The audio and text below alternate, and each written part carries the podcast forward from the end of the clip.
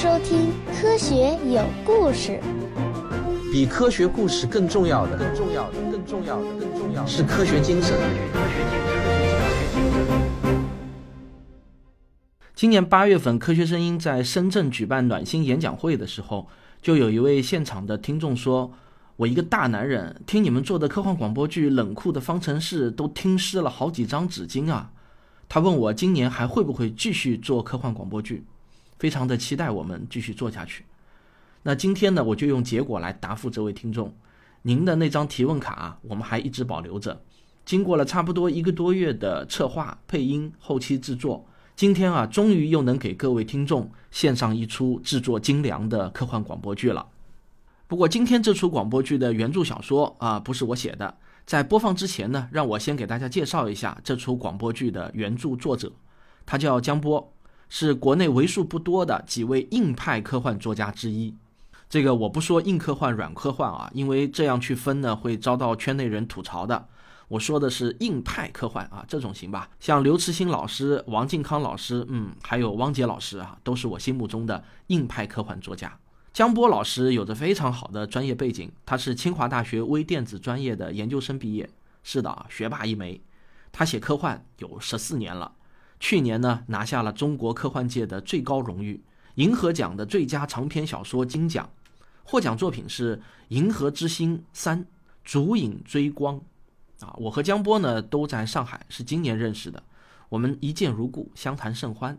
我也很高兴地得知，他从今年开始呢，就是一位职业的科幻作家了。那么，不管什么事情，一旦成为职业以后呢，都会比业余玩票啊做的肯定是更好。那么在这里呢，我就要向大家大力推荐江波的科幻小说。他的作品很多，大家可以在网上书店搜索作者的名字江波。江是长江的江，波是波浪的波，很好写的两个字啊。那么今天我给大家播出的是根据江波的一篇广受喜爱的短篇小说《湿婆之舞》改编，由我做导演，全部由科学声音的听众来配音，而且啊还是由我们的 QQ 群管理员资深听众五月同学负责后期制作的广播剧。好了，废话不多说了啊，正片马上开始，老少咸宜。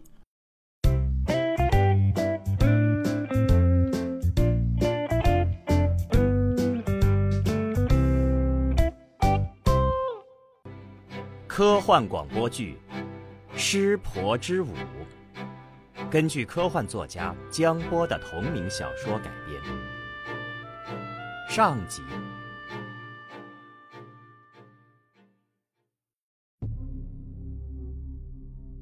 没有思考的人生是可以随时死去的。生活最重要的真谛是满怀激情的。做一件事情，大灾难毁灭了全世界，人类被小小的病毒驱赶到了南极洲这个小小的基地里，守着一艘 不知猴年马月才能完工的太空飞船，在地球上横行了几万年之后，智人。终于尝到了自己种下的苦果。这种被称为埃博病毒的致命杀手，正是智人自己创造的。然而，希望并没有断绝。以阿米亚博士为首的团队仍旧在寻找对抗的办法。他们研制了一种新药。希望找到志愿者来尝试这种药物。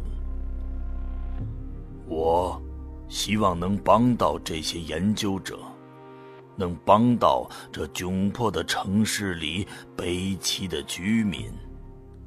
在研究所深深的地下室里，我见到了阿米亚博士。他是个印度人，看上去四十来岁。保养的很好。你知道这个项目的危险性吗？知道。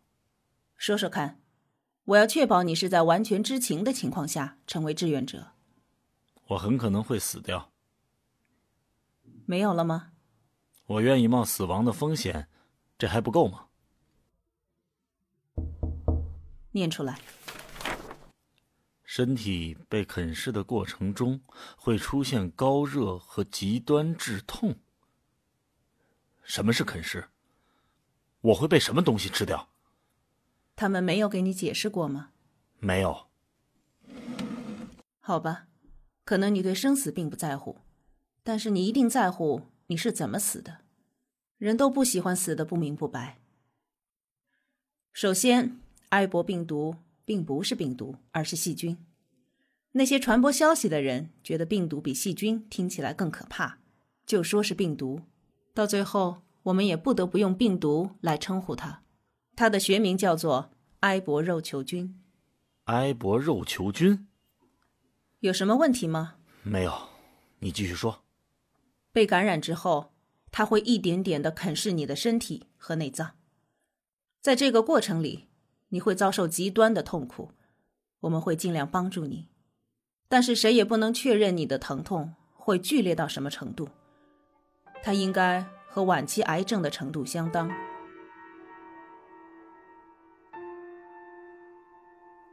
你害怕了，想要退缩？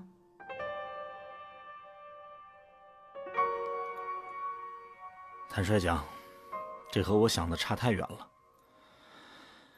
我以为自己只要躺在一张床上，静静的接受注射就可以了。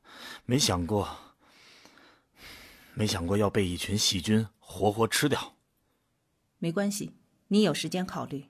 今天只是给你做一些机能测试。如果三天之后你仍旧选择放弃，就算是一次免费的体检。我带着几张密密麻麻的合同回来，枯坐在属于自己的小小隔间里。几个小时后。我从屋里走了出来，到了基地的最高层，这里有一个巨大的半球形玻璃顶，可以俯瞰南极荒原。南极此时正是极夜，基地所在的纬度看不到太阳，然而也并非完全昏暗。时间就像是永远停留在黄昏之后的那一刻，天上的星空闪烁，冥冥之中，似乎有什么东西在召唤着我。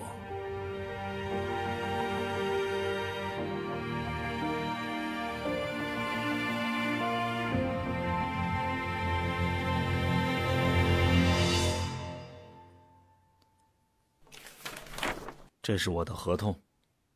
这么快就下定决心了？是的。你已经了解所有可能的危险？是的。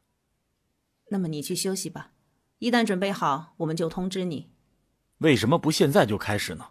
万一我改变了主意呢？你确定要现在就开始吗？我已经等很久了。来，躺到那边的床上，我会给你注射一百 CC 的药剂，你会很快就睡着。这个消息会向整个基地广播，所有人都会知道你成了志愿者，接受新药试验。呵呵，你是说被吃掉？效果究竟怎么样，我也不能确定。那些提示也只是各种可能。音乐可能可以帮助你。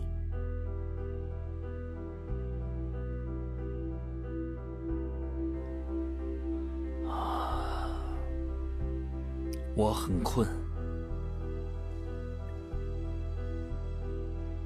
很高兴你选择了埃博，你将受人尊敬，拥有尊崇无比的地位。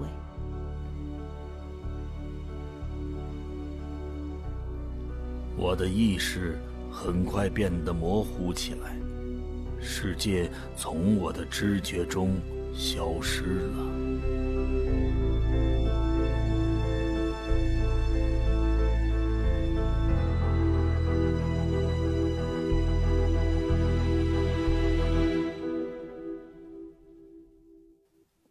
当我再次醒来的时候，正躺在一张床上。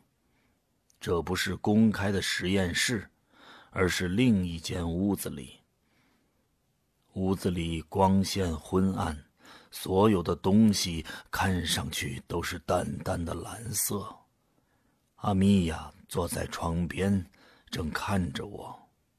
我的感觉一切正常，似乎并没有任何可怕的事情发生。这是怎么回事？细菌还没有发作吗？给你注射的只是镇静剂，加上一点安眠效果的辅助。什么？不是疫苗吗？没有疫苗，任何疫苗对于埃博病毒都无效。你你开什么玩笑？你们要干什么？难道你们的目标就是来找志愿者来睡觉吗？当然不是。你跟我来。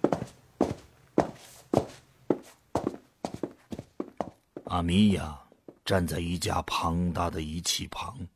那是四四方方的铁疙瘩，刷着一层白色的漆。这白色的立方体中央有一道缝，把仪器分作了上下两个部分。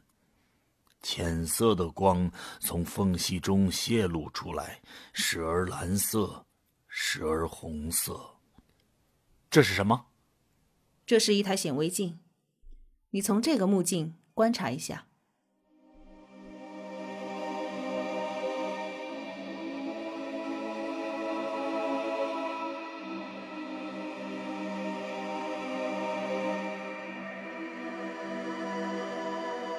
看见了什么？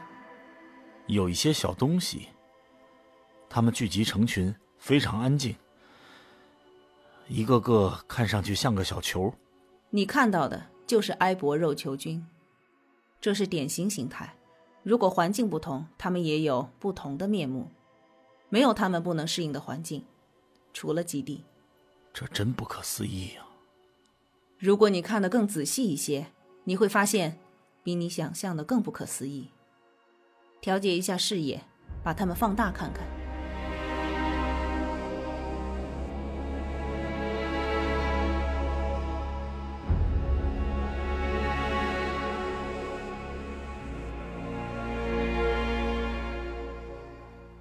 有很多小颗粒包裹在一层薄薄的膜里边，中央是一个小小的黑点儿。那是细胞核。移动视野到细胞膜边缘，它伸出一些突出物，有些像鞭毛，你看到吗？我不知道什么叫鞭毛，但是看到一些细细的线状的东西从膜的边缘发散出来，那些线就是它的放射丝。看看下一个，还是一样，它们的形态都是类似的。这些都是什么？如果你出生在大灾难前，上过高中。对生物学有些留意，就能理解其中的意义。它们就像一个个脑细胞，通过细长的凸起相互联系在一起，彼此间交流信息。这和从前的任何一种细菌都不一样。它们只是微不足道的小东西，然而通过这种方式，它们可以变成一个庞然大物，庞然到超越想象。不可思议！人的大脑。有上万亿个细胞，其中有一百多亿个是参与思考的神经元。而这个星球上，埃博肉球菌的数量何止几万亿亿个？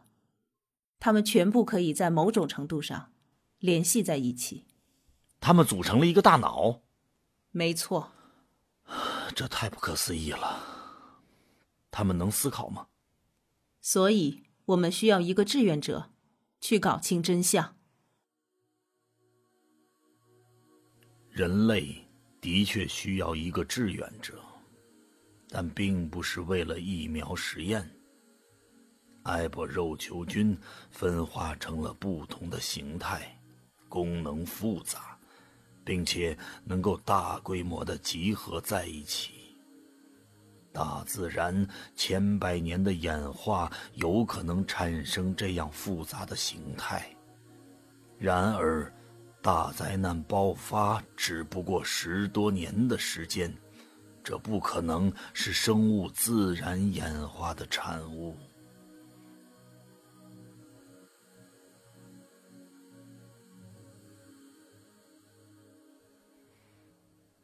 我很快见到了这个星球上权势最大的人物——沙门将军。他秃顶，眼窝深陷，绿色的眸子闪着晶亮的光芒。他是前美军太平洋舰队司令，现在则掌握着人类全部的武装力量，一支将近万人的军队。阿米亚博士一定已经向你解释过，你的志愿者身份只是一个幌子。你真正的任务是进入艾伯的实验室，彻底摧毁这个邪恶的起源地。但我只是个普通人而已，这种事儿我做不来。我们会训练你，战士们会把你送到那里。到了那里，如何行动就要看你自己了。不，你不仅仅是以学者的身份去，你还是一个战士。我们会让你成为合格的战士，将军。我从来没有杀过人。谁说让你去杀人？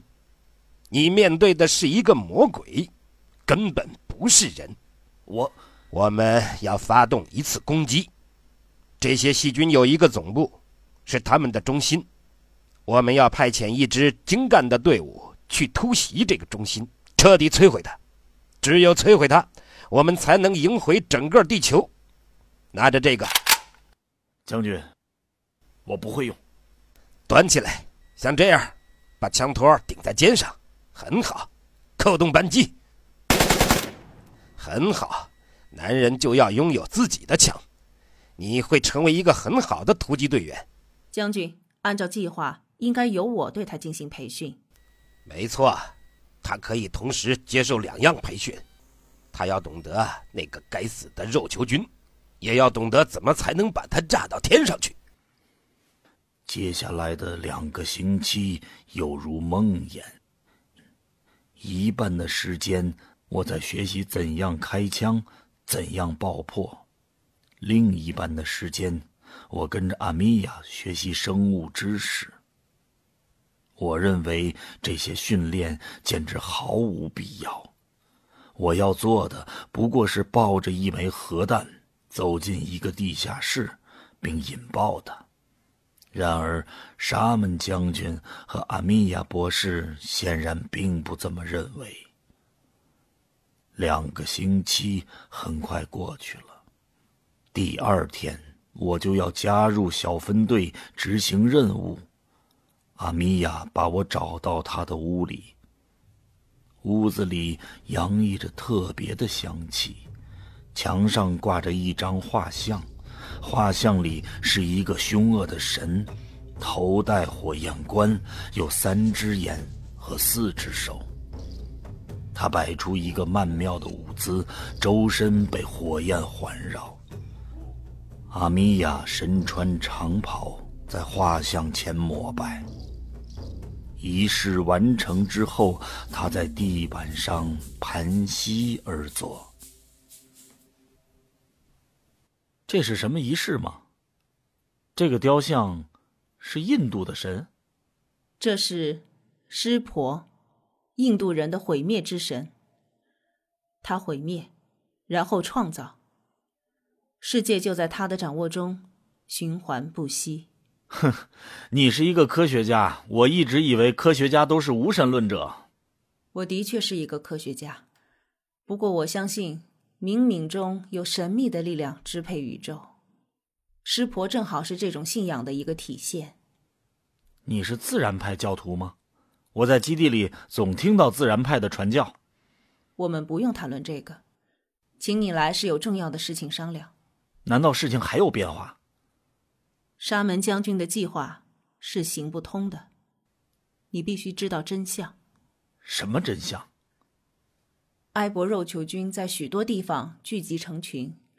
如果用一个比喻，它们就像原始的神经元，而不是一个大脑。虽然我丝毫不怀疑他们会形成一个强力的大脑，然而那个大脑的尺度就是整个地球。简单的核攻击根本不能损伤它们。更何况，肉球菌是细菌，即便没有头脑，他们也能够生存下去。也许没有这个头脑，只会更糟糕。那你为什么要支持这个计划？看看这些图片，这是美洲草原，大群大群的野牛在游荡，这是上百年没有过的场景了。上一次出现这么大群的野牛，还要追溯到十八世纪。灰熊捉鱼，我从前在《自然》杂志上看到过，但是你要注意看，这是在什么地方？这是哈德逊河，纽约。我们还在纽约发现了一群狒狒，他们占领了城市，在废墟中寻找人类残留的食物和任何引人注目的玩意儿。这怎么可能呢？埃博病毒不是会杀死一切的动物吗？曾经是这样，现在不是了。这是无人机拍摄的照片。地球已经复苏了，眼下的埃博肉球菌仅仅对人类进行攻击。他们已经在全球安顿下来，和所有的其他生物和平共处，而把人类像囚徒一样困在南极洲。你看这张照片，这是非洲大草原吗？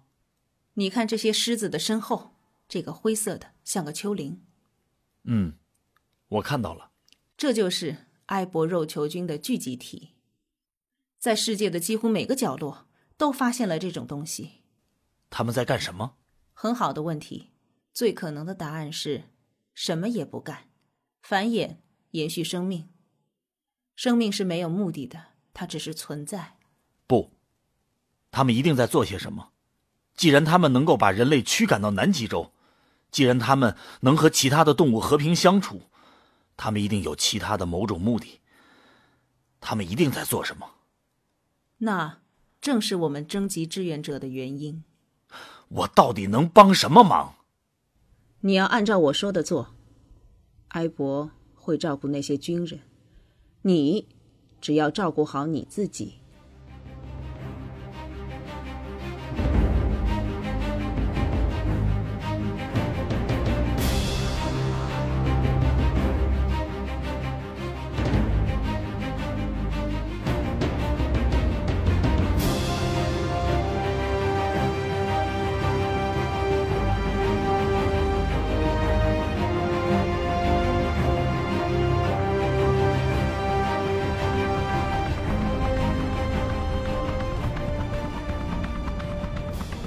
你们的使命只有一个：用核弹把那些该死的肉球菌全部炸上天！出发，我的勇士们！是。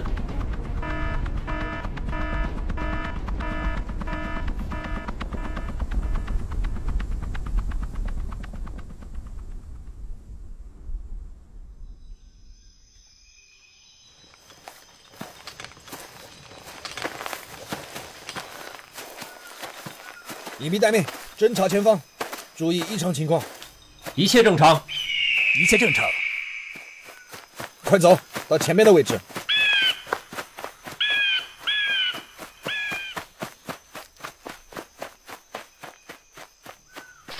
啊！那是一只鸟，那是金雕。五号怎么了？他他居然啄脱了头盔。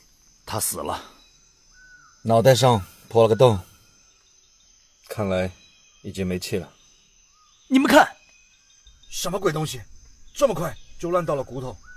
是埃博肉球菌，不用怕，他们无法穿透我们的防护服。雷霆小队，雷霆小队，报告情况。我们遭到一只大鸟的袭击。大鸟袭击？没错，五号死了。继续前进，小心意外。如果他能控制动物，就小心动物，把那东西送到地方。收到。我们的目标是一个地下掩体，我们很快抵达了它的入口。入口有一座矮楼，楼门口海德科技的招牌仍在，只是长时间无人打理，已经污秽不堪。我到前边侦查看我的手势信号。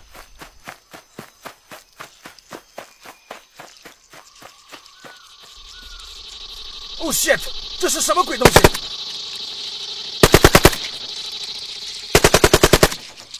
啊啊啊啊。虫子是虫子？他妈的怎么会有这么多虫子？怎么丢手雷这么近？你没看见吗？这么多虫子，一号肯定已经被咬死了。我不丢手雷，我们两个也一起完蛋。快去看看一号。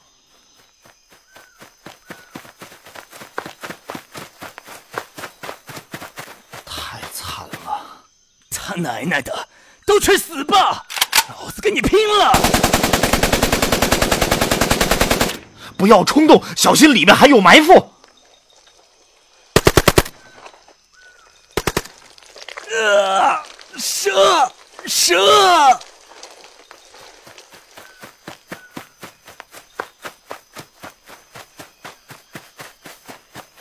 雷霆小队报告情况。我是九号，我们在入口处，三名队员遇难。怎么回事？他们一个被潮水一样的虫子吞没咬死了，一个被蛇咬到是剧毒的，立刻就死了。你还能完成任务吗？我不知道，我不知道这门里边还有什么。先撤回来，我派飞机去接你。我们要重新计划。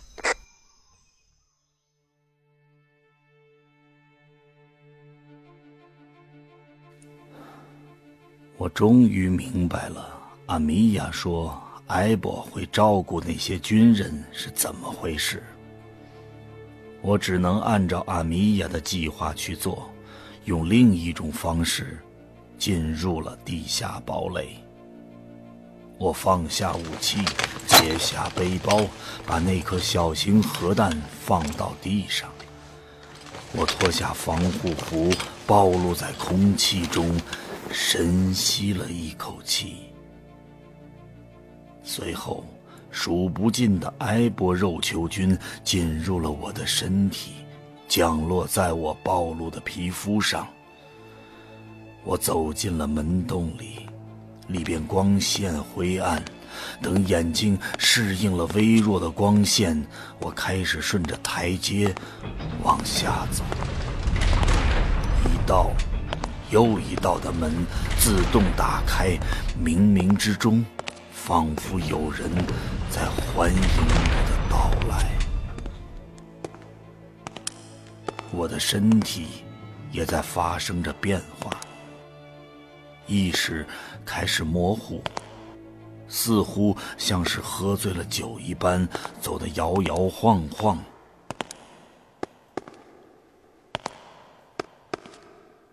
我踏进了最后一扇门，微微发光的球体盘踞了整个空间，视野里是一片晶莹的蓝色，顶天立地。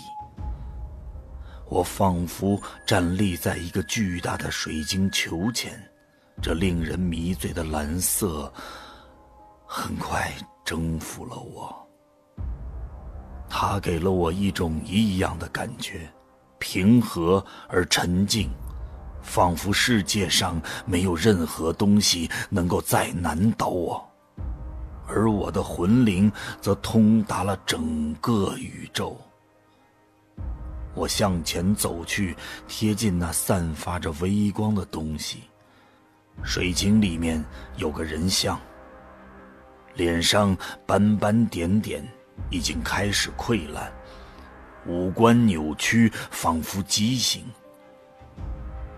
那，就是真实世界中的我，被埃博肉球菌啃食着，血肉已经开始模糊。然而，我却没有痛苦，没有恐惧，也没有感觉到死亡，我只感觉到无比的充实和自信。还有坦然。我伸手触摸那蓝色的晶体，细腻而柔滑，仿佛绸缎，却无比坚硬。突然间，我感觉到身体出现了一些异样，一阵奇特的麻痒从胸口中传来，胸口的位置则湿掉了一块儿。我打开衣服，低头看去，我的左胸居然被啃出了一个洞，能看见我跳动的心脏。他显然到了生命的尽头，正在垂死挣扎。这真是一种奇怪的感觉，仿佛我平静地站在一边，默默地看着自己的身体。慢慢的死去，随后我重重的倒在了地上。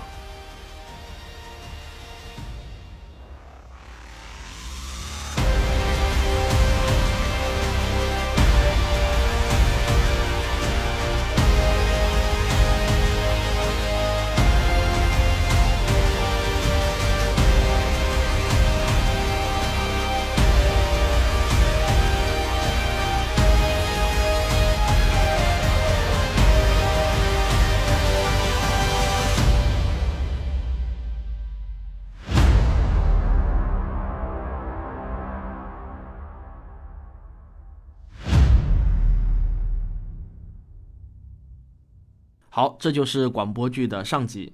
下周呢，给大家播出下集，请大家留言写下您的走心短评，我将从中选出一位最用心的听众，送出一本江波老师亲笔签名的科幻小说。最后啊，是感谢一下广播剧的所有配音人员，他们是唐卓、真真豆、杰克、哈哈笑、五月、钢琴魔术师、大米、肖克行。是你们的亲情演绎，让我们又度过了愉快的一天。感谢收听本期节目，我们下期再见。您不打个赏吗？